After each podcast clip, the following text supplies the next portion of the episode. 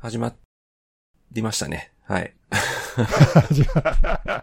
あった。もうなんか違和感ありまくりだわ。何？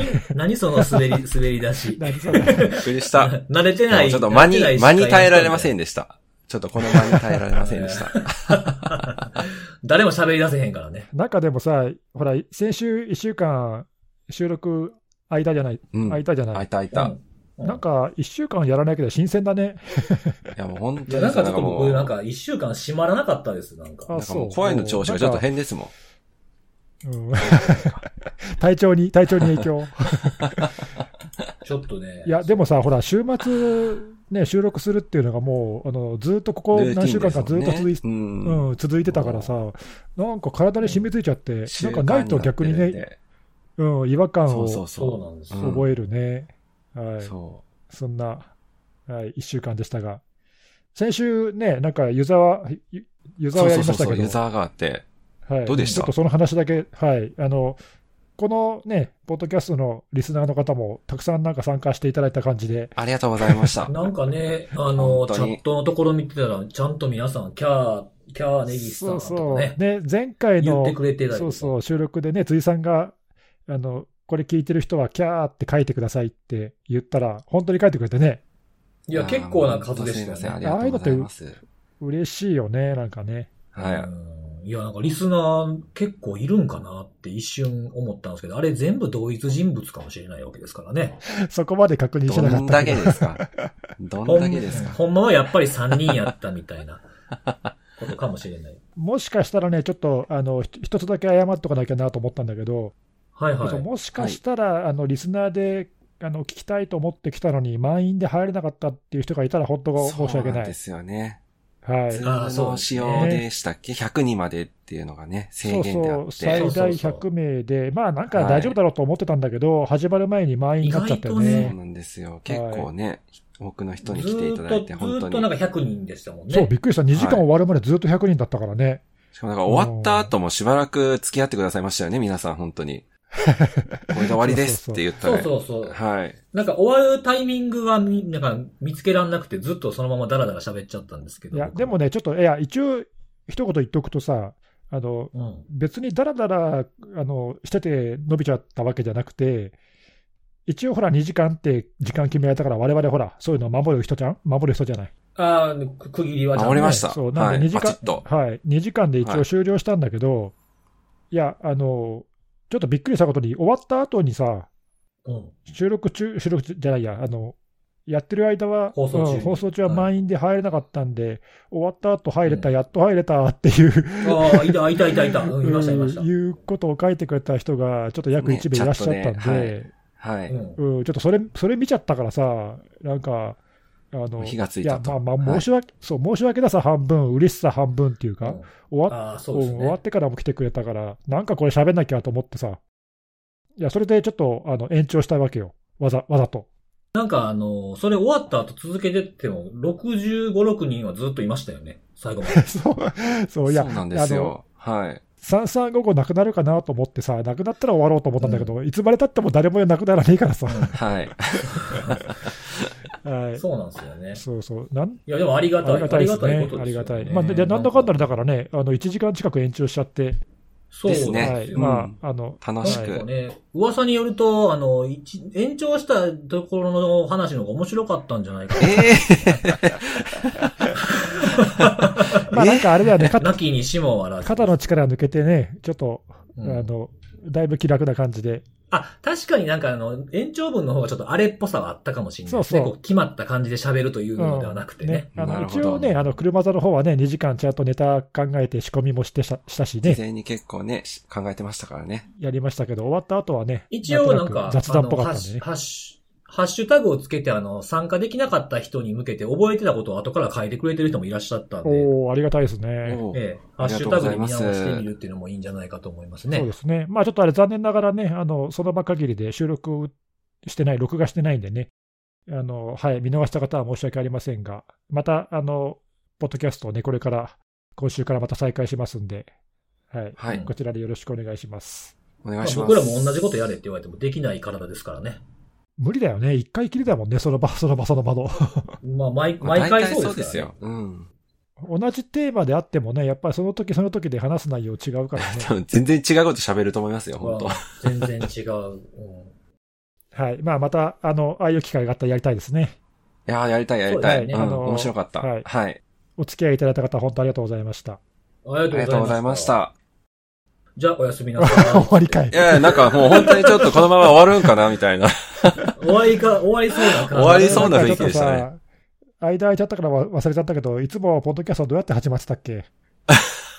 大体なんか僕が口引きって始まってたってやつですかね、そうだ、なんかどうでもいい雑談から始まるんだよな。そうそう、どどうでもいい雑談。今週はどうですか？なんか2週間も間空いたし、なんかいろいろありました？皆さん。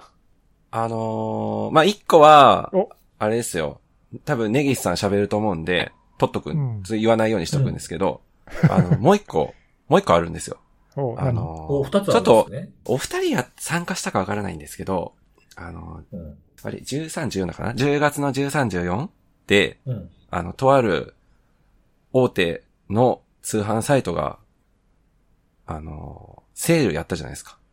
あああ、あ、はい。そうあ世界、世界を股にかけている大手通販サイトですか？そうですえ、ね違うそうです、そうです。アマゾンのプライムデーですね。そうですよねはい。はいはい。言えよ、最初からやったら。すいません。あれ？なんか買いました？え買ってない僕はあの、基本的にあんまりはいセールってあんま買わないですね。そういう、そういう方ですか？はい。いや、なんかほら、あの、買おうと思ったら買われへんとか売り切れたとかあるのがもうあんま得意じゃなくないから、なんああ、か、そうですか。うん、あんまり、こう、案外、案外あれですかなんかお祭りにはあえて触れないみたいな感じの。うん、うん、あんまりそうですね。僕はそうですね。あ、なるほど。私、ちょっと参加しちゃったんですよ。まあ、まあ毎年参加してるんですけど、お今年も懲りずに。おはい、あ、そうなんですね。はい。買っちゃいました、いろいろ。あれ怖いですね、本当になんかもう、それこそ今、辻さんが言ってた、なんかもうセールとか、そライムデーとかついちゃうと、もうついついなんか気になって、うん。なんか見ちゃったり、あるいは買っちゃったりしちゃうんですけど、うん。まあ、本当に申し訳ないぐらいに、あのー週末、あの、宅配の方が商品を届けてくださくださっていて、申し訳ないんですけど、あの、あれ、あれですね、買ったのは、あの、なんだっけ？えーっと、今見てるんですけど、キュウリ、キュウリでしょ、キュウリ。一番、あの、キュウリは買ってません。っていうか、キュウリ売ってるんですか？アマゾンって。なんか売ってないんじゃない びっくりですよ。売ってたら。何買ったっけな？えーっとね、今見てるんですけど、あ大きいのありましたそんな。に整理できないぐらい買ったんですか、結構買ったんですよ。あの、ええ買え本当に、あの、日常品、日用品？結構安くて、うん。だからもうそれこそ、洗剤とか、お茶とか、はい、もう本当ああいうのが、多分普段、普段も、まあアマゾンって結構安いですけど、そっからさらに1割2割安かったりするんで、ほうほうほういやー、お買い得ですよ、本当に。まとめ買いするとなおさら。はい。その中でも、なんか、あの、今更感あるんですけど、私あれ買いました。あの、モニターアーム。あモニターあ、アーム？ディスディスプレイの中あれ半額ぐらいにそうです安くなってたよね。俺も見た。はい、うん。はい。アマゾンベーシックのやつでめちゃしょめちゃ、そうです、そうです、そうえーです。モニター、え、モニターアームってもともと持ってなかったんですか？持ってないです、私。もうちゃん、もうちゃんとっていうか、そのあテーブルに、えーもう直置きしてて、はい。言ったらあげた、あげたのに。え？もう、余ってんめちゃ凹むやつですやん、もうそれ。あの、モニター二つつけれる。めっちゃ凹むやつですよ二股の、二股のアーム、余ってたの。マジですか？余るんですか？モニターアームって。うん。確かに。アーム、いや、あの、アームやめて僕あれなんですよ。モニターどこ行ったんですか？モニター。ラック、ラックみたいなやつっていうか、壁にこう懸垂、当てる懸垂のや。つ。はい。そう、懸垂のやつを僕4枚モニターつけてるから、それに変えるときにモニどターはあアーム外したんですよ。ああ、モニター増やしたからいらなくなったのあか。あ、それ、言ってた、そういえば。そう。ええうんじゃあ買う前に聞けばよかった。えー、じゃあ今度そうです必要になったらもらおう。はい。まあ、あの、モニターアーム必要な方はちょっと辻さ多分、んまで。多分、多分あったと思う、探したらあると思うんですけどね。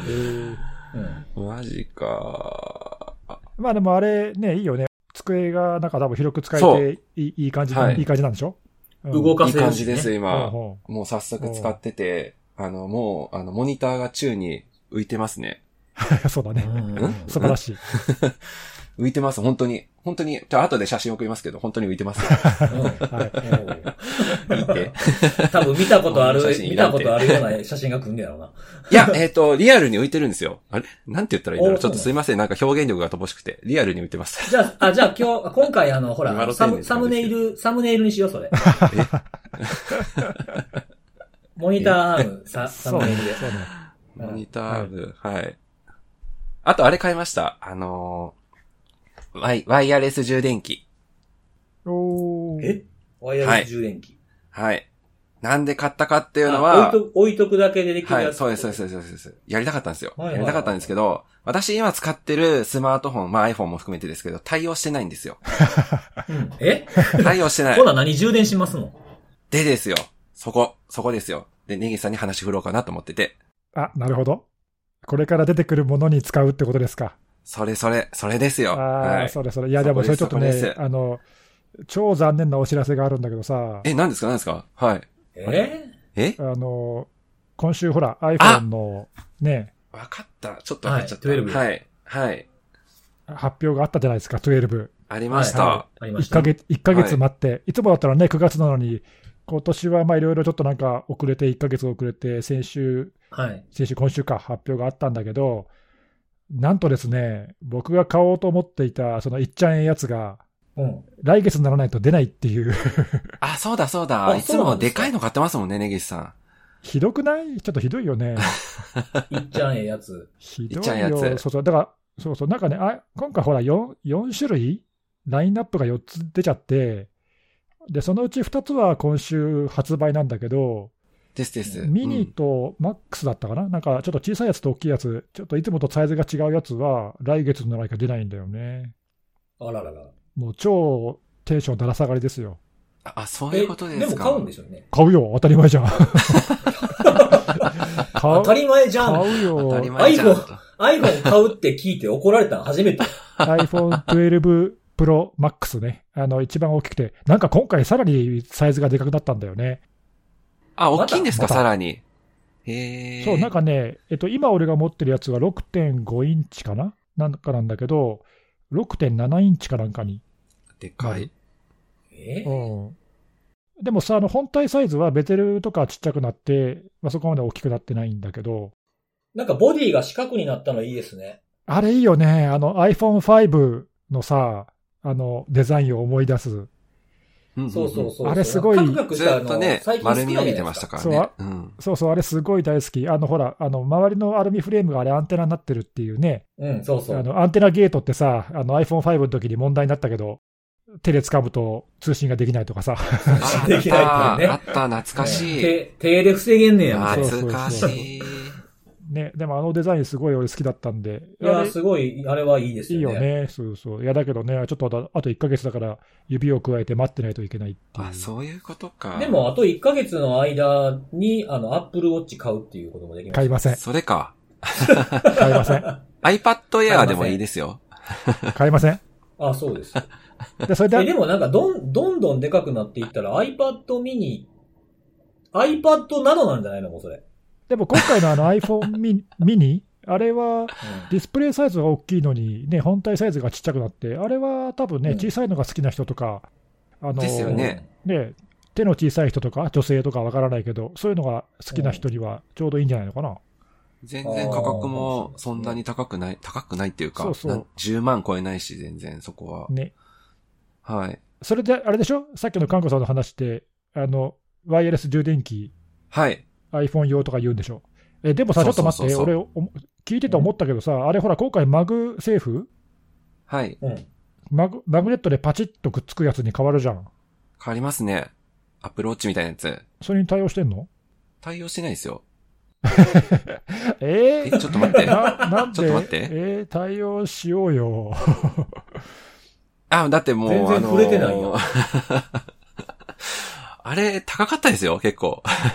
ああ、そうなんだよね。いや、でも俺、それだからさ、せっかくそれ出るから、ケースと、あと、ワイヤレスの充電器、純正のあの、パチッとくっつくやつ買おうと思ってああ、はいはいはいはい。すいません、そこまで信者じゃなかったです。そうだよね。申し訳ない。申し訳ない。はい。あでもあれべ、あれ便利でいいよね。あの、パチッとくっつくのです。ね。パチッと。うんあ、そっか、ネギさんは Apple Watch 使ってないんですもんね。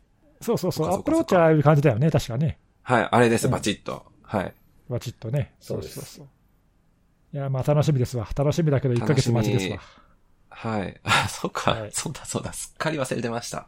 そうそう。そうだ。そうですよ。ね。なんでね、はい。はい。そこまで、そこまで、まああの、個人的には盛り上がってないです。なるほど。じゃあ、わかりました。来週自慢します、私。そうですね。あもうくはい予約したの？私、マックスじゃないんで、はい。はい。予約しました。あ、そうですか。ええただちょっと起きる時間がちょっと遅くて、ん？遅い、うんちょっと昼寝しちゃったんですよ。昼寝っていうのかな、ちょっとうたた寝しちゃって、あれ9時、うん。21時スタートだったじゃないですか。うん。予約？昨日だかの。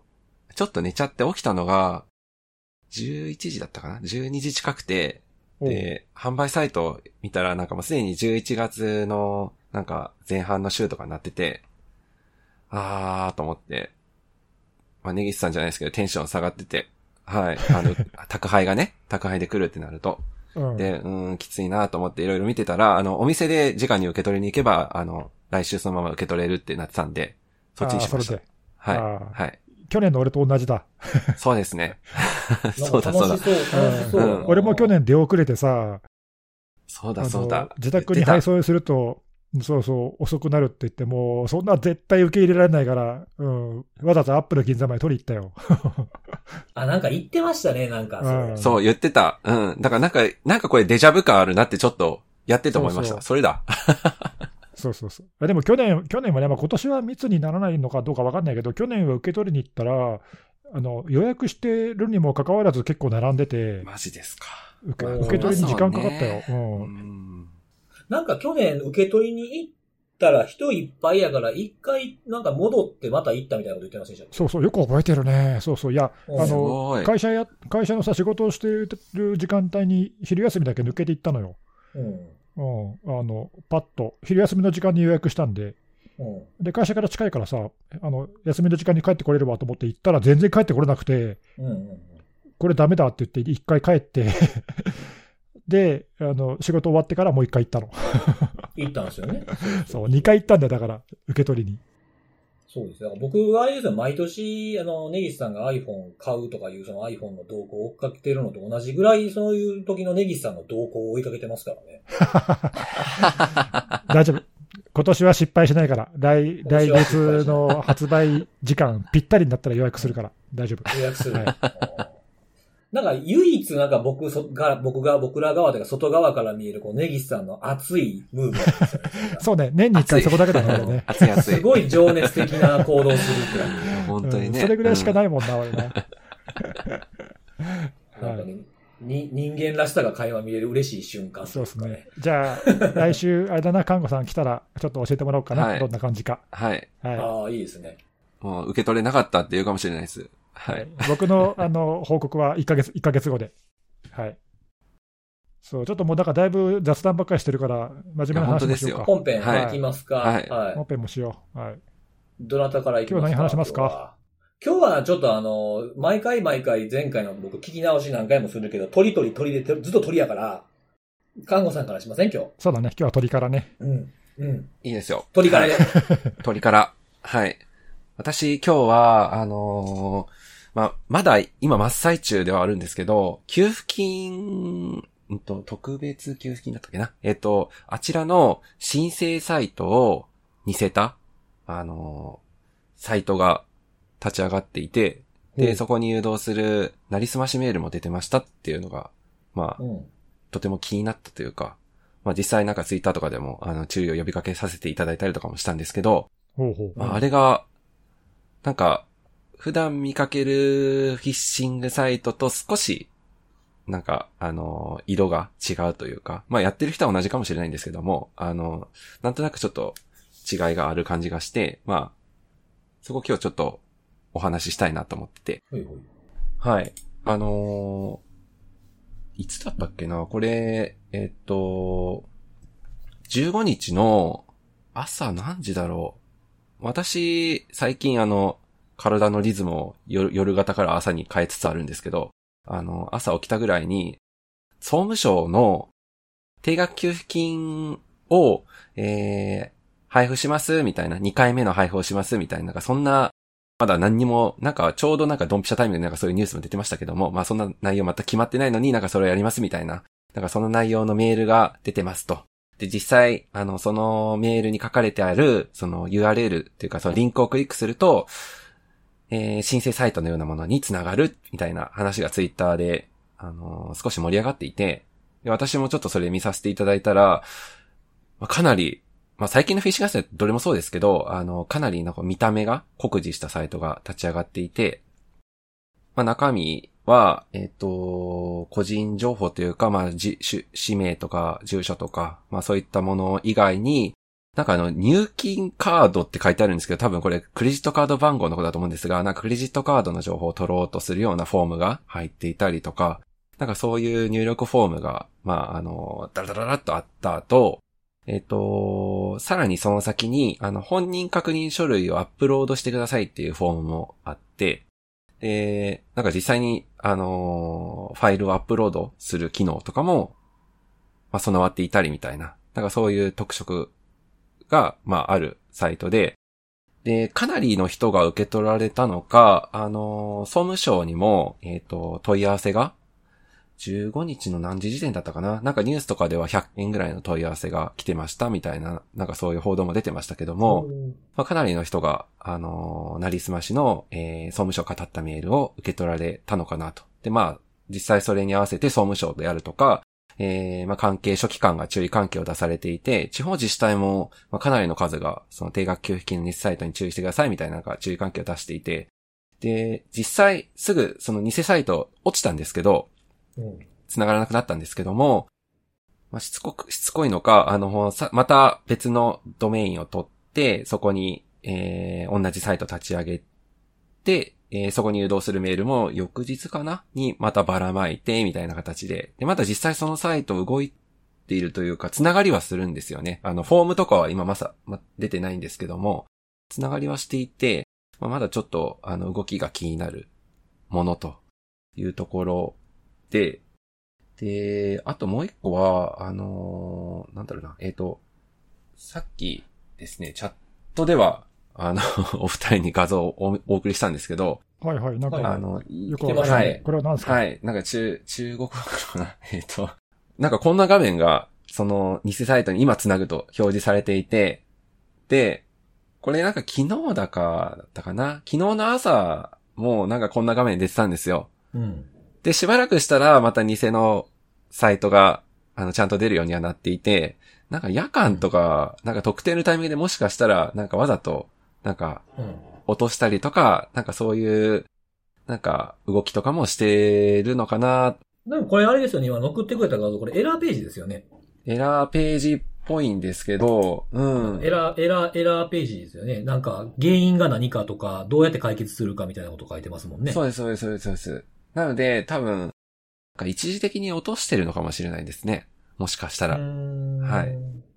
なんかに、日本の動いてる時間に合わせてるとかなのかもしれないですね。ですね。うん。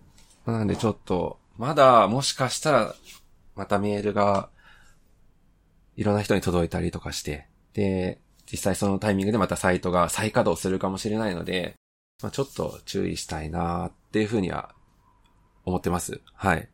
ね、まあまあ、だから毎回毎回こういう自説にあったことを。本当ですね。してくるじゃないですか。はい。これどうしたら、どうしたらいいんやろうなっていつもなんか悩むんですよね。なんか困難ありますよっていう注意喚起ももちろんするんですけど、なんか基本的に身につけることみたいなものをもっと広めなあかんのかなっていうふうにも思いますよね。そうですね。やっぱり、うん。メールで来たやつは、もうメールで来たやつは基本的になんか似てるサイトのここが違うからここに気をつけようとかって、つどつど考えないといけないので、あんまりこう根本的じゃないのかなって思ってて。しんどいですからね。うん。うん、まずはなんかこう、そうそう、まずなんかこうメール内のリンクからアクセスしないっていうのを徹底することを広めた方がいいのかなとかね。そういうメールの URL を基本信用しないみたいな、そういう話ですかね。そうそうそうそう。とか、あとは、その、なんか、連絡をする側、その、本物の人たちですよね。だから、その、あの、ショッピングサイトだとか、はいはい。あと政府系だとかっていうのも、基本的にはそういうなんかメールの中のリンクをクリックしてもらって遷移してもらうってことを完全にやめるっていうこととかもやっていかないとダメなのかなとかっていうふうにこれちょっと見てて思いましたけどね。なるほど。まあ、政府のサイトなんで、あの、ドメインで、まあ、ぜ全部が全部そうじゃないですけども、まあ、パッと見、あの、なんだろうな、go.jp じゃないので、うん。はい。まあ、まずはそこで一つ切り分けしてもいいのかなとは思うんですけど、まあ、けどそれはあれですよね、万人に知ってもらうのはかなり大変ですよね。まあ、ちょっと、ねちょっと知ってる人だったらわかるかもしれないですけど、うん。なんかアドレスを見て気をつけるっていうのはなんか対策じゃない気がしてきた。ちょっと。うん。こんだけ防げてないっていうことを考えるとね。うん、うん、うん、うん、うん、うん。そう。まあ、あとは、あとはもうシステムで解決するとなるかもしれないですけど、あの、Google みたいにブロックするっていうのをどんだけ早くするかってこともあるかと思いますけど、そうですね。うんなんか可能な、うん、可能な限りこう、ユーザーの負担とか、そのなんか、判断みたいなのを減らすためにはどうしたらいいかなとかっていうのを、なんかこの件見ててまた考え直しましたね、これは。ですね。うん。うん。まあ、現在も稼働中ということで。これでもまだ決まってないですもんね。決まっ、あ、この、給付金を配る話ってことですか？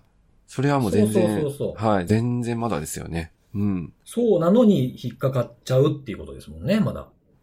そうですね。うん。いや、なんか、相変わらずパワフルやなって思いましたよ。攻撃してる側が。で、なんか、1回目、1回目って言うとあれかな。えっ、と、15日に、あの、落とされる前に稼働していたサイトでは、その、クレジットカード情報とかは、あの、入力欄が必須じゃなかったんですけど、おう。2回目というか、そのサイトが落とされた後再稼働した別のドメインで動いていたフォームを見ると、クレジットカード番号とか、まあ、あるいは有効期限とか、その辺が全部必須になったんですよ。ちょいちょい変わってくるんだ。改良され若干。回収、若干改良してる。実際その必須ってとこを無視していこうとすると、あの、入力しろ的ななんかそういう、すごいなんか違和感のある日本語が出てくるんですけど、なんか、そうですよね。なんかフィッシングサイトもなんか、その、動いてる最中に仕様変わるときとかたまにありますよね。ですよね。うん。見て、見てると、なんか、こう、作っては出して、作っては出してみたいなね。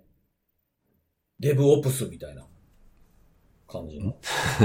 はい。僕もなんか前、前なんかあの、フィッシングサイト見て、なんとなくき、あれ？と思って気になって、よくフィッシングサイト見てた時があって、はい。なんかこれ嫌なき感じがするなと思ったら、クロスサイトスクリプティングがあったんですよ。フィッシングサイトに。つく、作りが雑でってことなんですかね。あんまりその辺意識せず作っていて。まあ、そうですね。まあ、フィッシングサイトにクロスサイトスクリプティングがありますって IPA に報告した方がええんかなとか思いながら、で、あの、次の日見たら和風入ってた時ありますけどね。フィッシングサイトにですか？そうそうそうそう。和風機能がオンになってブロックされるようになってたっていう時もありましたね。敵もなかなかやるね。敵もなかなかアクセス見てたん不思議な、不思議な気持ちになりましたよね。なんかね、あの、セキュリティの仕事をしてる人間が攻撃者にブロックされたっていう、おみたいなね、感じの気持ちにもななって、まあ、IPA には報告しなかったですけれども、まあ、そんな感じのことが気になったと。はい。これ実際、あれですよね。ちょっとそうだ。あの、なんか前の時も言った気がするんですけど、本人確認書類のアップロード機能がやっぱあるってやっぱゾクッとしますよね。画像とかを上げる感じのやつっていうね。そうです、そうです、そうですそうです。画像ファイルを上げるってやつですけど、その、ドコモ口座の件に端を発していろんな金融機関であったりとかっていうのが、その本人確認の強化をやろうとしている最中じゃないですか。免許とかの、免許とかパスポートの画像とかね。そうです、そうです。結局、うん、そこに使われるのって多分、あの、今、ついさんがおっしゃった免許証の画像とかになるわけじゃないですか。うん。だからフィッシングサイトとかもなんかそういうのにもしかしたら対応してくるのかなとか考えると少し、まあ、今回がそのケースかはちょっとわからないですけど、ちょっとうんうん。なんかゾッとするというか、まあやっぱりまあでもししてくるんじゃないですかね、やっぱり。怖いですよね。取れるもん全部取ったろみたいな。ですよね。うん。まあでも取る側からの、その取ることに関するハードルがちょっと上がっちゃいますけどね。一回アップロードさせるっていう手順をね。それは思います。はい。まあでもそれもね、なんかそういうのを上げるのが当たり前になったらもう、それ上げる用の画像とかみんなスマホに保存してるから、ペペッと上げちゃうかもしれないですもんね、でもね。うん、それはあると思いますね。今後の動き次第では、そのハードルも結構今よりは下がるかなっていうふうに思いますね。今はなんかパシャって撮ってわざわざ上げてる人が多いかもしれないですけど、もうそれをね、適当に保存しとけばつ使い回せますからね。うん。うん。それは確かにそういう怖さはあるかな。今後はあれですかね、本人確認書類の使い回しをやめましょうみたいな、なんかそういう感じになるんですかね。ストップ、ストップ本人確認使いまなんす。か必ずなんかその新聞紙と一緒に撮りましょうみたいな、なんか、あのーあの、2ちゃんの ID と一緒に上げる画像みたいな感じそうそうそういうやつですよね。うん本当の確認がちゃんとできるぞいやーだってね、一回漏れたら使い回され続けちゃいますからね。まあけどそれも使え、うん、なんかそういうのをちょっと考えないといけないのかな。うん。ああ、まあでもその画像そのものじゃなくて画像内の情報が使われるわけやから、まああんまり効果ないかもしれないですね。いや、確かに、うん、そうなんですけど、漏れた時のことも考えないといけないですね、やっぱり。そうですね。確かにね。そんな簡単に画像でいいのかと。そんな感じですか。はい。ちょっと引き続き注意でということで、はい。よ了解です。じゃあ、あの、僕、いきますか。僕どうぞ言ってください。はい。うん僕ね、今週何してたやろなと思って、なんかずっと結構、こう、なんていうんですか、黙々と作業してたんですよ。やっぱりちょっと、あのツイッター Twitter のハッシュタグにもありましたけど、今日なんか今週乗れへんな、みたいな。あれ聞いてないからや、新しいやつ。みたいなおツイートもあったのと同じで、なんかやっぱり閉まらないんですよ。なんかこう、うわっていう感じがないっていうかね。うん、抽象的ですごいわかりにくい表 表現をしたなと今自分でものすごく反省してるんですけども。まあ、習、習慣化してるね、ことをやってないわけですからね。うん。そうそう、なんか今週もこれ、これというかあれやったし、よし、頑張るぞみたいな感じではなくてさ、えー今週あれやらなあかんし、やるか、みたいな感じの一週間だったんですけれども。全然わかんあない。のー来月、え？何何？え？いや、すいません、すいません。ええ。うん。腰折るなよ、この野郎。伝わ伝わってないよ本当申し訳ない。あ、伝わってない？本当すいません。伝わってない。えー伝わってないけど、もうそのまま行きますけれども、はいはい。あのーなんかちょっとこう、単調なことをしてました、今週はお。で、あのー来月かな？うん。あの、来月ぐらいにちょっとその、喋る機会がありまして、それに向けた、あの、資料を作るための下調べをしてたんですよ。おうん。で、あの、ツイートにもペロッと書いたんですけども、あの、エモテットにこう、向き合う機会をいただいたなという一週間だったんですけれども、おうん。で、あの、エモテットって、こう、当たり前のように僕らも今口にしてるじゃないですか。エモテット増えてますね、とか、復活しましたね、とか、えー、ジップで、暗号化ジップで来ますせ、とかっていう話を普通にしてるけど、なんかちゃんと向き合ったことないなと思ってて、僕。エモテットに。おうん。あの、な、なんとなくし、なんか知ってる。まあ、基本は抑えてるみたいな感じのやつでち、ょっとわ、すげえ分かりにくいんだけどさ、で、どう、どうすれば向き合ったことになるわけ？はい。ちょっとそれ知りたい。む どうやったら向き合ったことになるか。うん、それ知りたいわ。はい。そう、それを今日お話しするんですけれどおも、あのーどんな流れで来て、どういう風な動きをしてみたいなところを調べなあかんなと思って、前、あの、ネギスさんも紹介してくれた、あの、マイターのアタックってあるじゃないですか。はいはい。うん。あれに、あの、エモテットのページがあるんですよ。はい。まあなんか、エモテットに限らず、いくつかそういう主要なマルウェアとか取り上げられてるよね。マルウェアとか、あとはその攻撃者とかな、APT グループと言われるようなやつとかあって、それをピッと見ると、こいつがどんなことをしてくるかみたいなのをこうカテゴリーに分けて説明してくれるじゃないですか。うん。うん。それをなんかちょっと改めてちゃんとエモテットでやってみようと思ってやってました、ずっと。お何をしてたん？で、あの、アタックのそのページ、エモテットのまあソフトウェアの中に入ってるエモテットのページを開いて、で、あの、一覧表みたいなの見れるんですよね、ビューで。で、そのビューを見たときに、まあ、その、例えば、イニシャルアクセスどうやってこう入ってくるのかとか、じ、エグゼキューション実行するとどう動くのかみたいなのをこう分けてこういうことをしてきますよみたいなのを一覧で見られるんですよ。で、その一個一個、まあ、色、色がつくところがあるんですけど、色ついてるところがそのエモテットがするアクションなんですけど、そのアクションを全部こう、プチプチ見ていくっていうことをやってました。で、その見ていく中で、そのエモテットはこういうことをするみたいな。例えば、あの、スピアフィッシングアタッチメントとか、添付ファイルできますとか、あとパワーシェルでとかっていうのがあるんですけど、それ、それぞれ開いていくと、一個ずつこうプチプチ開いていけるんですけど、開いていった中に、エモテットはこういう動きをするみたいなことが書かれてあるんですよね。うんうん。で、うんそれを見ると、そこに、あのー参照リンクで、あの、その根拠となるレポートを上げてるところとか、ブログとか、その、ベンダーのブログとかですよね。そういったものにリンクされてるんですよ。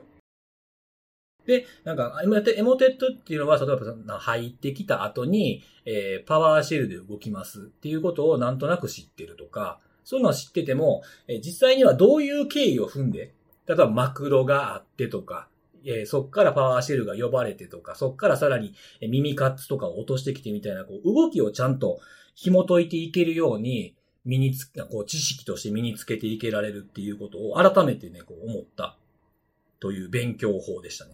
おーなるほどね。これでも、うん俺もそういう意味でちゃんとそういうふうに向き合ったことは なないけどさ、ああ、そうなんですか。あの、マイターのアタック使った向き合った向向き合い方はちゃんとやってないけど、これ確かエモテットのやつってテクニックと、まあ今サブテクニックってね、あのカテゴリーが増えてるけど、結構たくさんあるよな。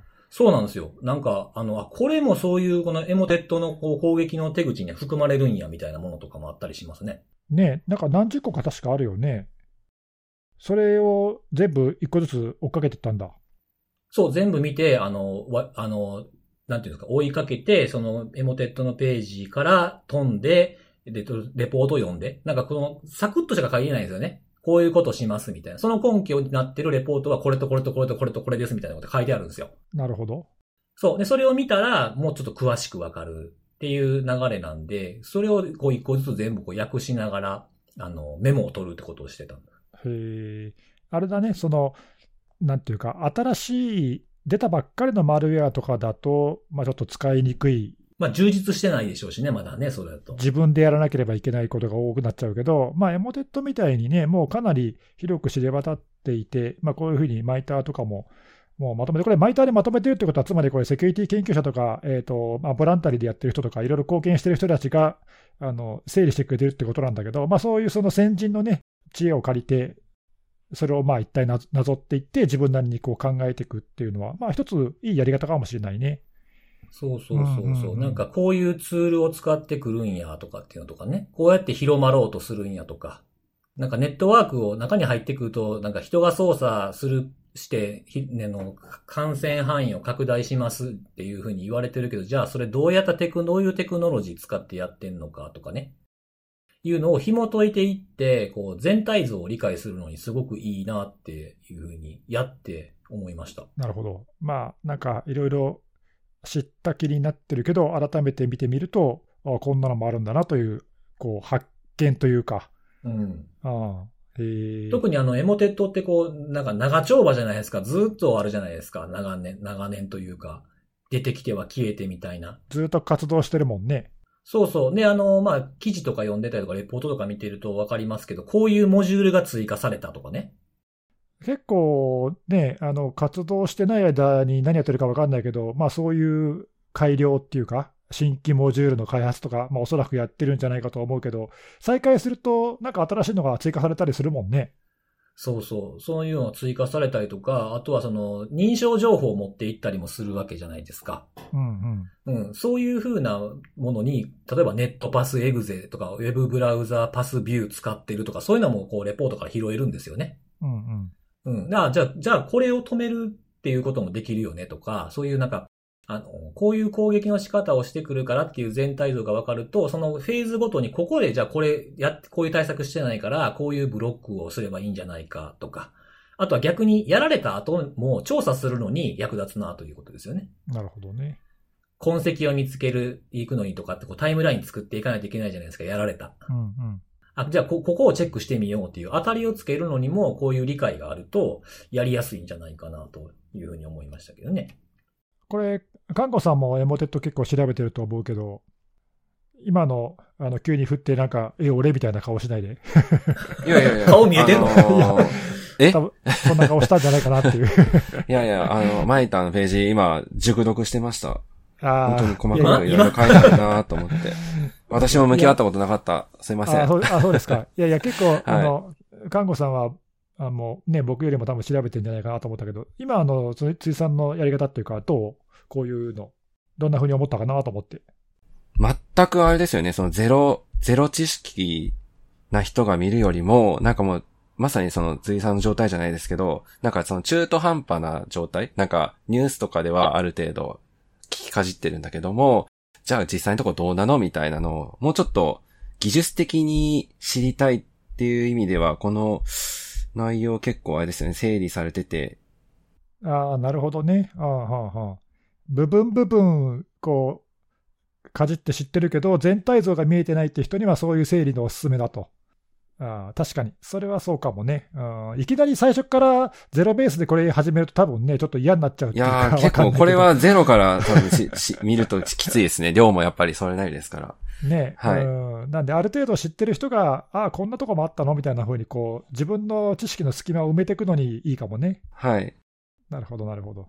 なんかね、やり、やり方、ちょっと音声なんでやり方ちょっと説明するの大変なんですけど、あの、まあ、マイターのアタックのページ開いて、ソフトウェアっていう上にメニューがあって、それクリックすると、あの、マルウェアの種類を選べるのが出てくるんですよね。でそこでエモテットっていうのをクリックすると。そうするとエモテットが使ってくるテクニックが一覧表になって出てくるんですけど、右上にあのナビゲーターレイヤーっていうボタンがあるんで、これを押してビューっていうのを押すんですよ。うんうん。うん。そうすると、なんかエクセルシートみたいなページが出てくるんですね。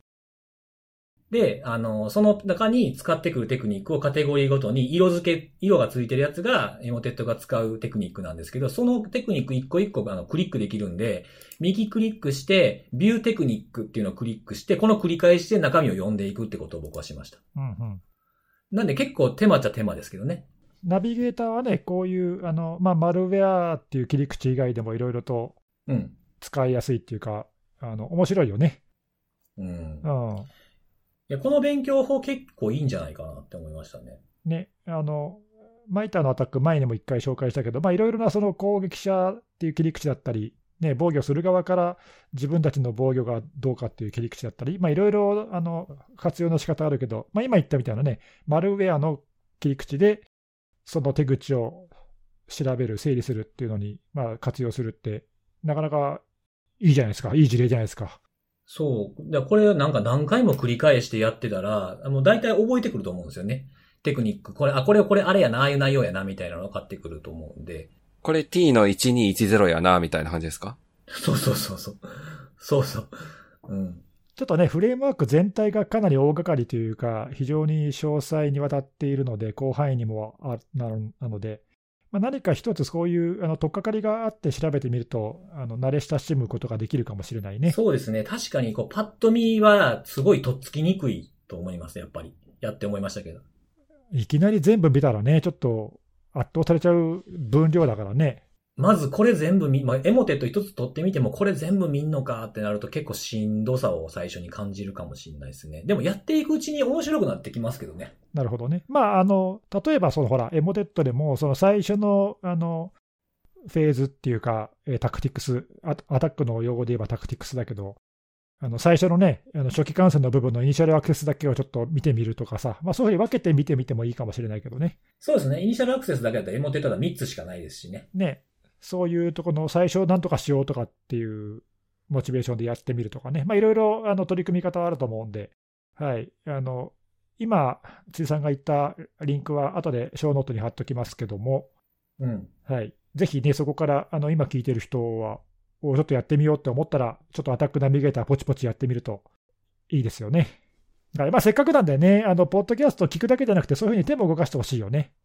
いや、本当いや、そうそう、ポッドキャスト聞いてね、手を動かしていただくっていうのは本当にあの、いいとなり、笑ってんねん あの、すいません思うんですよね唐突だったんでそう。はい唐突だったついでにお便りのコーナー。あいきなり来た？いきなり来た？お便りのコーナー。えー何ですか？あの、今、ネギスさんが手を動かすのがいいっていうふうにおっしゃったじゃないですか。はい。はい。あの、このセキュリティのあれを聞いて、ちゃんと手を動かしてくれた人がいるんですよ。おどんなことをやってくれました？セキュリティのあれで話されていたオニオンシェアを少し試すっつって。ああ、それあの、僕もちょっと見ました。そう、自分がね、こうやったことをこうツイートでこうスレッドにして、あのダ、ダウンロードからちゃんと書いてくれてるんですよね、なんか。素晴らしいですよね。あと、僕はあの普段 Mac 使ってるから、Mac のことしか全く頭なかったけど、この方ね、Linux でやってくれて、そうそうそう。なんか、はい、うまく動かないところとかあるみたいね。そうなんですよ。なんか文字化けとかね、日本語文字化けするとかね。あ、そういうのあるんですね。うん。そう、ちゃんとね、ファイルの受け取りまでやってくれてるんで。うん、嬉しいですね、こういうのね。やっぱり。ちゃんとまとめてくれてるの嬉しい。そうそう、聞いてみるだけじゃなくてね、使ってみるとか、さっきのやってみるみたいなのはね、すごく大事だし。うん、人の話振っちゃうけど、看護さんとかもさ、最初はそういうところからじゃん？とりあえずやってみようとか。スタートでそこじゃなかった？なんか。そうです、そうです。うん。確かね。あの、いや、なんで、なんで今、看護さんに振ったかっていうと、ほら、看護さんのブログの中に何々やってみたとかさ、そういうシリーズが昔あったなと思って。うん、あった。あったあった。なんか。最近ないですけど、すいません。ね。なんかね、あの、重厚のこと調べたりとかみたいなのとかありましたもんね、昔ね。やってみたシリーズとか、調べてみたシリーズとかさ、なんかそういう、ね、とりあえず興味のあるところをこう、やってみる、手を動かしてみるっていうのは、とても大事ですよね。はい。うん。なんかやってみて、あかん、あかんかってもいいと思うんですよ。なんかやっぱりこれ自分には向いてないわって思ってもいいと思うんですよね。うん。なんか向いてないって分かっただけでも進歩だと僕は。そうですね。そうね。また違うことやってみればいいんだしね。そうそう。じゃあ自分に合った方法、これは違うか、じゃあ次行こうっていうステップになるから、なんか触ってみるって大事だと思いますよ。そうですね。はい。あそういう、あの、お便り嬉しいですね。そうそう。はい。なんで今日あの、さっきあの、ショーノートにネギさんリンクって言ってくれてましたけど、僕はあの、エモテットで、あの、調べたやつ、エバーノートにこう、箇条書きみたいなんで、バーってか、本当にわ自分しか分かれへんように書いてるだけなんですけど、それのリンクも貼っときますわ。おいいですね、そういうのね。エバーノートの共有リンク。はいはい、共有してください、ぜひ。うん。じゃ本当大したことないですよ。本当箇条書きですよ。いや、でも、そう、そういうもんな、もんじゃない？あの、ほら、共有する側っていうか、出す側こんなん大したこと誰が見るねんとかって思うけど、意外とね、そういうのが役に立ったっていう人はいるから。はい。じゃあ、それはぜひ、後で、はい。楽しみ。はい。リンクしておきます。はい。はい。ということで、今日の鳥は、ネギさんです。はい。いや、なかなかお二人ともなんかためになる話を。いや、ありがとうございます。いえいえいえ。はい。僕はですね、今週はちょっとまあ軽めの、あの、ネタというか、ニュースの紹介なんですけど、うん、まあ、テーマはですね何かというと、エンドツーエンドの暗号化の話なんだけど、うん。えーと、紹介したいっていうのは、今週のですね10月の11日に、まあ、日本政府、まあ、外務省からある声明が出出まして、うん。えーと、そのタイトルがですね何ていうかというと、まあ後でリンクも貼っておきますけど、えー、エンドツーエンド暗号化及び公共の安全に関するインターナショナルステートメントと、まあ、いうタイトルの、まあ、声明が出ていて、これ、日本だけでなくて、実は、えーまあ、イギリスとかアメリカとか、えー、日本も含めた7カ国が、まあ、署名して、えー、共同で出している声明なんだけど、まあ後であの中身はリンクから、えー、読んでいただきたいんですけども、簡単に一言で言うと、まあ、この暗号化の仕組み、エンドツーエンドなんで、えー、まあメッセージとかで使われる送信者から受信者まで暗号化されていて、途中は誰も見れませんという、まあ、暗号化の手法って今たくさんあるんだけど、これがまあちょっとあまりにも強力すぎて、技術的にね、よくできているので、えー、困ってると、法執行機関とか政府が困ってますと。何困ってるかっていうと、あの犯罪者もこういうのを使っていて、うまいこと操作ができなくて困ってますと。なんで、えー、こういう技術、プラットフォームを出している企業は、えー、政府に協力してくれというまあ呼びかけではい、で、具体的に協力って何、うん、協力って何かっていうと、えー、法執行機関だけこっそり見れるようにしてくれと いう、えーまあ、ちょっと虫のいい話でありまして。なんかね、iPhone と FBI の話みたいですね。そうそう、昔ね、ね。ブログ、うん、ブログにもちょっと書いたけど、あのー、まあ、端的に言えばバックドアを作ってくださいという、まあ、お願い。うんはいまあ、そうは書いてないけどね、そうは書いてないんだけど、バックドアという言葉はあの絶対使わない、彼らは使わないけど、まあ、あの技術者側から見たらそれバックドアじゃんって。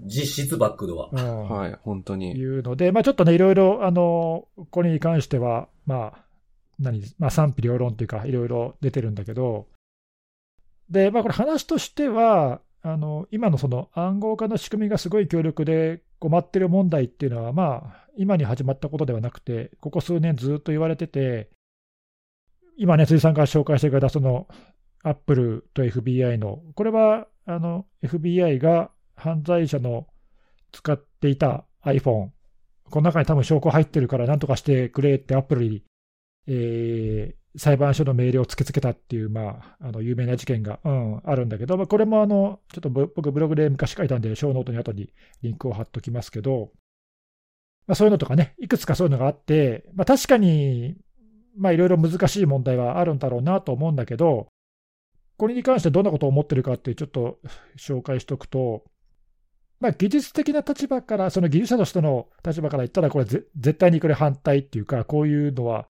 許しちゃいけないと思うんだけど、そのただその原理的にね、あのこんなのダメでしょって言っててもダメなので、えー、その何今、その犯罪に実際に使われてて、法執行機関が困っているというのも、まあ、現実の問題としてあるので、うん、まあ、なんとかしなきゃなとは思ってるんだけど、今回みたいなその声明が仮にあの技術企業、テクノロジー企業に、まあ、協力が得られて、えー、まあ例えば法律でね、強制したりとかして、えー、まあ、今、アメリカとかもそういう法律通そうとして一生懸命やってんだけど、仮にそうなったとして何が起きるかっていうことをちょっと考えてみたときに、僕はまあなんかいろいろ問題があるんじゃないかと思うんだけど、大きくちょっと2つあの問題点を指摘しておきたいと思うんだけど、1つはね、えーまあ、仮にこれ実現できたとして、あの声明の中にはその法執行機関だけがあの適切な手続きでえー、その利用者のデータを見れるように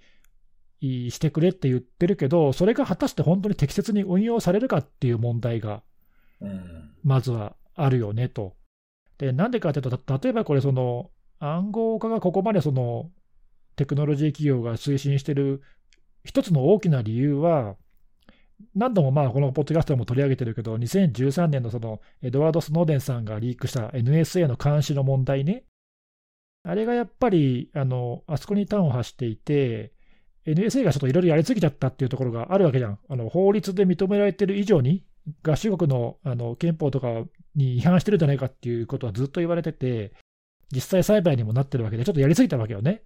そういうふうにその法執行機関がやりすぎるっていうことは、十分過去にもあったわけで、今回のもさ、なんか適切にやるって言ってるけど、それ本当にやれんのってい。うこれ疑問があるよね。だからこれ第三者が監督するとかね、じゃあその第三者は誰がやるんだとかさ、あの、いう話になるわけじゃない。で、これちょっと難しいよなと。あの、今例に挙げた NSA のやつも、あの、アメリカではちょっと法律があって、そういうのをちゃんと監督する、あの、専門の機関っていうのがあるんだけども、実質的にそこ何もやってないんだよね。あの、全部許可して通しちゃってるんで、その監査機能として働いてないっていう問題があって、まあなんかそういうのはちょっと、無無理じゃないかなっていうのが、まあ一つ大きな疑問がありますと。で、あともう一つは、仮にこれ実現できたとして、まあ、仮に運用もうまくできたとして、そしたらどうなるかっていうと、まあ、容易に想像がつくのは、その本来捕まえたい犯罪者は、多分そういったバックドアを持たない、そういうあの政府の要請に応じていない技術とかそういうのを提供しているプラットフォームに逃げてしまうだけで、うん、結局その、じゃあそれによってプライバシーが侵害される可能性があるのは誰って言ったら犯罪者じゃなくて一般市民になっちゃうんじゃないっていう、うん、なんかね、そういう懸念があって、そうすると、そのさっきの1番目の運用が適切か問題と、2番目のその犯罪者は逃げちゃうじゃないか問題と、両方考えると、まあ、他にもいろいろあると思うんだけど、結局のところ、なんかいろいろそのバックドアを作って、なんか大きな犠牲を払った割には、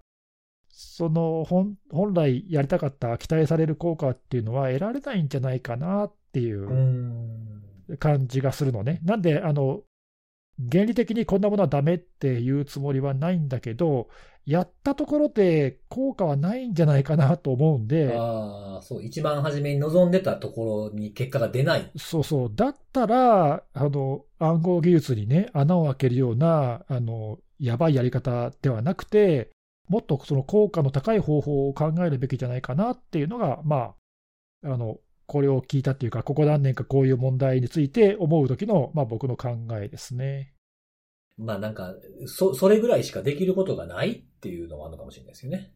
うん、なんかでもこれ最終手段で、で、しかも効果もあるし、あの、なんとかみんな協力してね、あの社会を良くしようっていうんだったら、まあもうちょっとその合意が得られるっていうか、うん。感じもするけど、うん今の状態ではね、そんなに効果もなさそうだし、もっと他にも方法があるんじゃないかっていう、うん、なんかそんな感じがするんだよね。なんでちょっと賛成はしにくいっていうか、うん、そういう感じですね。まあ実際、あの、この声明に参加してる、賛同している国々でも、まあ、なかなかそういう話って今までも何度もあって、例えばね、アメリカなんかって、えーこれまでにも議会にその Facebook だとかさ、さまざまなそういうテクノロジー企業の代表者を呼んで、FBI も呼んで、両方の意見を聞くっていう場を何度も設けたりとかね、まあなんかいろいろやってんのよ。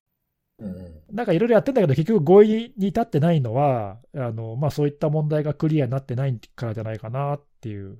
うん。プラットフォーム変えられたら終わりやからなっていうところですよね。そう、本当にそれですよね。そうなんだよね。あともう一個ね、あの今回、おっと思ったのは、今回、日本が参加したっていうのは何なんだろうなっていう。日本は、なんか、提供できるんですかね、それ。いやー、なんだろうんね。なかそんな な中身見せないといけないようなプラットフォームって、ね、Google とか Facebook みたいなそういったものってなんかあったっけって。うん、いや、まあでもね、その日本がこれにあの賛同してるってことは、日本国内での利用にもそういうあの制限っていうかさ、あのかけたいっていうか、日本の法執行機関も困ってるんだぜっていうことを主張してるわけなので、うん。今までね、そういうことってあんまり日本は、あのアメリカとかイギリスなんかはこれまでも何度も言ってるから、またかよって感じがするんだけど、日本が参加したってのはちょっと意外だったね。なんか裏でどういう話し合いをしてるんだか分かんないけどさ、なんか日本もそっちにすり寄ってってっちゃうのかなと思うと、ちょっとそれは残念な気もするんだけど。そうですね。なんか、なんかお前んとこもやっとけよみたいな。あ、じゃあ、えじゃあそれでややるでやんすみたいなね。なんかこう、腰巾着的な感じだと嫌ですね。そうね。あの、そうそう。例えばほら、僕通信会社にいるけどさ、通信の秘密って日本は結構厳密にあの法律で守られていて、アメリカなんかよりもはるかにあのきついんだよね、制制約が。うん。通信業事業者に課せられてるあのその辺のあの義務って結構重たくって、それはあの僕はすごいいいことだと思ってるんだけど、あのその中でできることを考えていくっていうね、あのそのバランスは今今までは結構良かったんじゃないかなと思うけど、なんかね、こういうのに賛同して、そっち側に寄ってっちゃうのはあんまり好ましくないなって思う。なんかこういう、こういうことに関してはガラパゴスでええんちゃうんって僕は思いますね。いや、まあ、ガラパゴスもダメだと思うよ。あの強調はしていく必要があるよ。うん、なんか、でももうちょっとなんかこう、線引きというか、なんかいきなりガッとガッといったなっていう印象をこのニュース見たときは思ったんですよ。ああ、なんかそのうん9月に報じられてた記事なんですけど、あのー、なんかやっぱり今まではその LINE であるとかっていうのがその結構犯罪で使われているプラットフォームであったんですけども、あの、ここ2年でやっぱりその辺の動きっていうのが変わってきてるらしくて、やっぱりそこで名前が上がっていたものはやっぱりテレグラムとか、なんかそういった、あのーなかなかどういうやり取りしてるかっていうのが、あの、当事者以外取れないような、なんかそういうプラットフォームに大半が移行しているっていうのが実際記事で出ていたりもするので、なんか日本が参加したのがそういうのが、もしかしたら背景にあるかもしれないですね。そうね、テレグラムとかね、ワッツアップとか、あまあ、結構暗号化の機能強力強力だからね。これちなみに今回のステートメントって、特定の企業を対象にしたものではなくて、なんかそのもう広く全般的にそういうことをやっている、いろんな企業に呼びかけをしているみたいな、そういう趣旨なんですかね？そうだね、あの日本語の、その日本の外務省のサイトに書いてあるのは要約だけなんで、えー大元は英語の文章が公開されてるんだけど、そこには特定の会社のことは何も書いてない。テクノロジー企業全般に協力を求めたいって言ってるだけだね。まあ、ただでもそうは言ってるけど、実質的にターゲットにしてるのは、そプラットフォームを提供してる企業だよね。まあそうですよね。うんうんだから Google、Apple、Facebook とか、そういういわゆる GAFA とかさ、言われてるところ、うん、そういうのを抑えてるところが、まあ、主なターゲットだよね。まあ、でもどうだろうな、そこが協力するとは思えないけどね。まあでもね、あのちょっと嫌な嫌ななってのは、今ほらその辺、そこら辺の企業ってさ、あまりにもその市場を占有しすぎちゃってるっていうか、力を持ちすぎてるんで、うん。あのもっといろいろ規制しなきゃダメじゃないかっていう、規制強化をしようっていう議論がすごいで、ね、分社化の話とかかなり、うん、盛り上がってますもんね。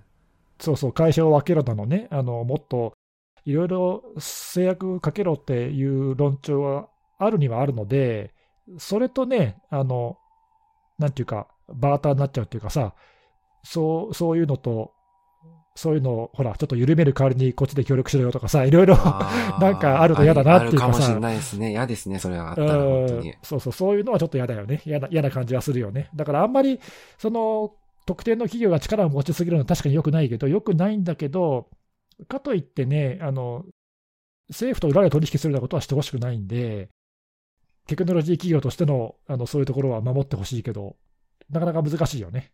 うん。なんかこれなんかすごい強権発動みたいになっても嫌やなと思うんですよね。どういうの？なんかその、その、まあ、さっき言った俗俗に言う実質バックドアみたいなものがないんだったら、もうエンドツーエンドのそのやり取りを制限かけるぞみたいなことになったら嫌やなと思いますよね。うん、だからそれ、だからそういうのを、だから法律化、法律化しようとしてるけど、まあ反対の議論が結構今、多数なんで、そうはなってないけどね。だからそういう方向に行かないように我々も見てないといけないと思うけどね。はい。で、それ、それは、それはともかく、それ一方で、でもそれ犯罪者が確かにね、こういう技術を悪用してるっていうのは実際のところそうなので、こういう穴を開ける方法ではなくて、そういったあの悪用してる人たちを捕まえるっていうかね、悪用させないような仕組みっていうか、まあなんかそれはあのそういうのを提供しているプラットフォームの企業だけではなくて、まああの僕らとかさ、一利用者だったり、まあ、あるいはそのセキュリティの専門家という立場かもしれないけど、なんかそういうことも考えなきゃなっていうふうには思ったね。うん、ダメダメって言ってて言っててもダメだからね。はい。まあそんな感じで、はい。あのちょっとあの、あんまり大きな話題にはなってないけど、えーまあ、欧米では昔から、昔からっていうか、あのここ何年もずっと議論されてる内容だし、日本もまあそれに加わってきたなということで、ちょっと引き続き注意して追っかけたいテーマだなと思ってるんで、はい。あの、折を見て、なんかこういうネタがまたあれば、いろいろご紹介したいなと思います。というところで、はい。私の話は以上であります。以上でありますと。はいい。うことで、えー、最後におすすめのあれのコーナー。今日もありますか？定番化してる。はい。いやいや、今日もあるんですか？って二人が全然出してきてへんからごめんごめん今回も、今回も僕やろ、と。今回もないです。はい。お願いします。ない。なんか、ここのところ、まだ今日もちょっと音楽紹介しようかなと思ってるんですけども。おいいっすねはいうん。あのーまあ、前回、前々回とかと結構こう、なんて言うんですか、こう、後ろに流してて、いい感じの曲みたいなものが多かったような気がするんですね。ね、作業中的なやつですよね。うん。あの前回はね、あの、最強の二人の曲を紹介したりとかして、僕も最強の二人見直したりとかしてたんですけれども。ほうほう。はい。うん。まあ、やっぱいい映画でしたね。まあ、3、4回目ぐらいかもしれないですけど、いいなと思ったんですが、えー今回はちょっとなんか前回、前々回ぐらいになんかあの、この曲とこの曲を比べたら、こっちの方はさあやる気出すぞみたいな感じや、みたいな意見がなんかツイートにあったんで、今日はちょっとこう自分をこう高めるというか、鼓舞する感じの曲を紹介しようかなと思ってですね。ほう。うん、今日紹介するのは、あの、ファンっていうバンドなんですけれども、ファン？うん、ファン、F-U-N って、ファン。はい。うん。まあ、楽しみとかい、いろんな意味ありますけど、そのファンっていう、えーバンドの曲なんですが、その曲のですね、サムナイツっていう曲。ほがありまして、あの、これもともとなんかあの、僕もちょっと調べて知ったことなんですけど、あの、もともと有名なこうバンドをやってた人が、えーまた別に作ったバンドなんですよ、このファンっていうのがね。で、えっと、この、えーファンっていうバンド自体が、えーまあ、全米の、えー中でですね、チャートに6週間連続1位獲得するとかって結構有名な人たちなんですよね。その時に、えっと、2011年かなの、に発表されたそのシングルの曲の We Are Young っていう曲、この曲もすごくいい曲なんですけども、この曲がすごいあの、ゴールドディスクになるぐらい、賞を取ったりとかしてる。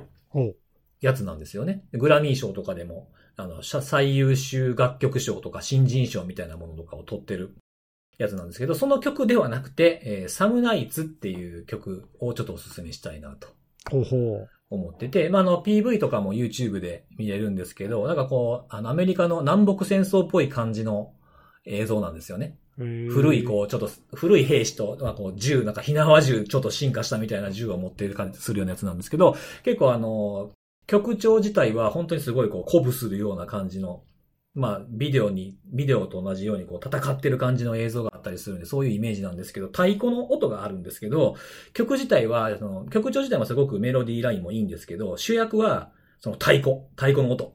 ドンドンドンっていう音が入ってるんですけど、その曲、この曲を聴いて、あの、作業前に聴くと結構テンション上がるかなと思って、今日はこのテンション上がり系の曲をちょっと紹介するということにしました。太鼓で、太鼓で自分を鼓舞してくれるみたいな感じなわけですな。そうそうそうそうそうそうそう。なんで、あの、この曲自体もいいけど、あの、このあ曲が入ってるアルバム全体通してもいろんな、あの、そういうテンションガーッと上がる系ばっかりの曲だけじゃないので、いろんな曲が入ってるんで、それも合わせて聴いていただけるといいんじゃないかなというふうに思いました。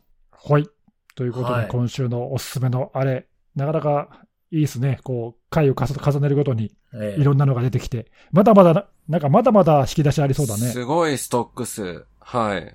あの、まだまだ引き出しあるから、俺大丈夫みたいなのやめてください。そういうのが今ちょっと垣間見えたんで。あ すいません。バレた？はい当当分大丈夫かなと思って。いや、まあ大丈夫、大丈夫っていうか、わしのコーナーやないかい、これ。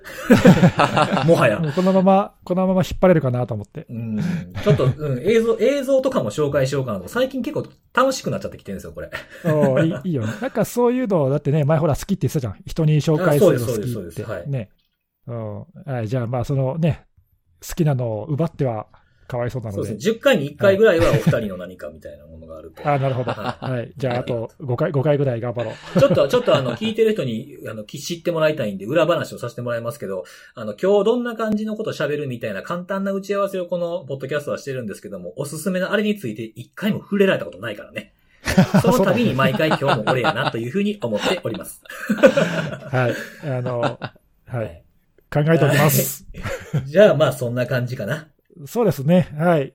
一回週が空きましたけども、今週からまた毎週でね、ややっていきましょう。はい。